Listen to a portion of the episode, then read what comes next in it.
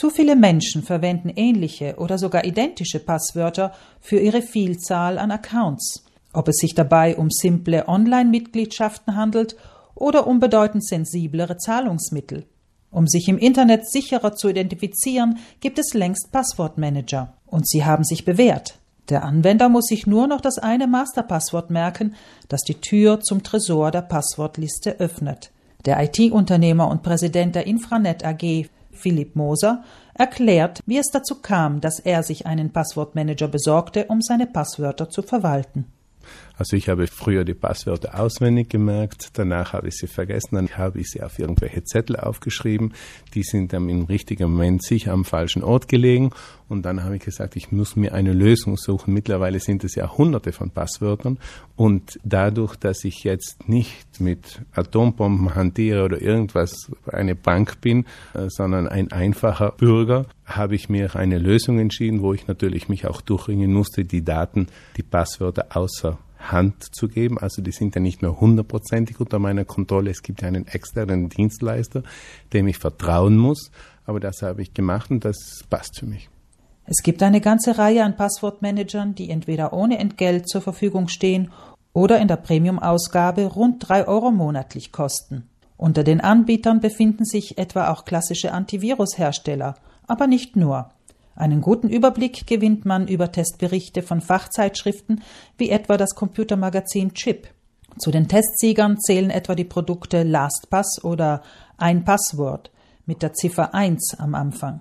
Die Berichte sind online leicht zu finden. Was jeder Passwortmanager leisten muss, ist die Erzeugung eines längeren, komplexen Passworts und anschließend dessen bequemes Kopieren in die gewünschte Webseite. Das stellt auch Moser klar. Sehr wichtig, aus einem ganz einfachen Grund. Wenn man selbst die Passwörter sucht, die eigene Kreativität lässt bald einmal nach.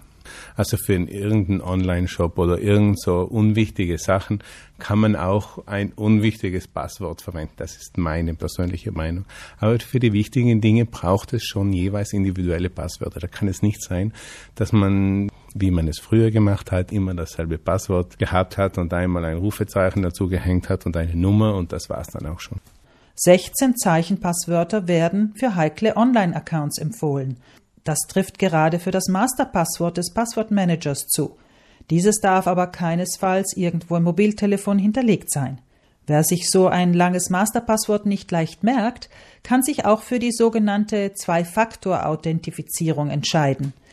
Dieser doppelte Schlüssel sozusagen sieht vor, dass ein Anwender zusätzlich zum Masterpasswort einen einmaligen Code übers Mobiltelefon erhält. Diesen gibt er dann zusätzlich noch ein, um den Passworttresor zu öffnen. Für einen Hacker ist diese doppelte Absicherung, aber auch ein langes Passwort meist zu umständlich zu knacken. Moser weist aber auf noch eine wichtige Leistung eines Passwortmanagers hin. Für mich ist es wichtig, dass ich auf allen meinen Endgeräten, das sind äh, ja eben drei PCs und zwei mobile Geräte, und die müssen untereinander alle synchron sein, also das muss passen, automatisch.